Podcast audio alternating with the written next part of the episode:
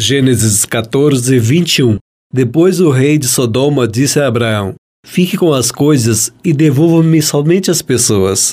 Mas Abraão respondeu: Eu levanto a mão diante do Senhor, o Deus Altíssimo, Criador do céu e da terra, e juro que não ficarei com nada do que é teu, nem um fio de linha ou uma tira de sandália. Assim, tu nunca poderás dizer: Eu fiz com que Abraão ficasse rico.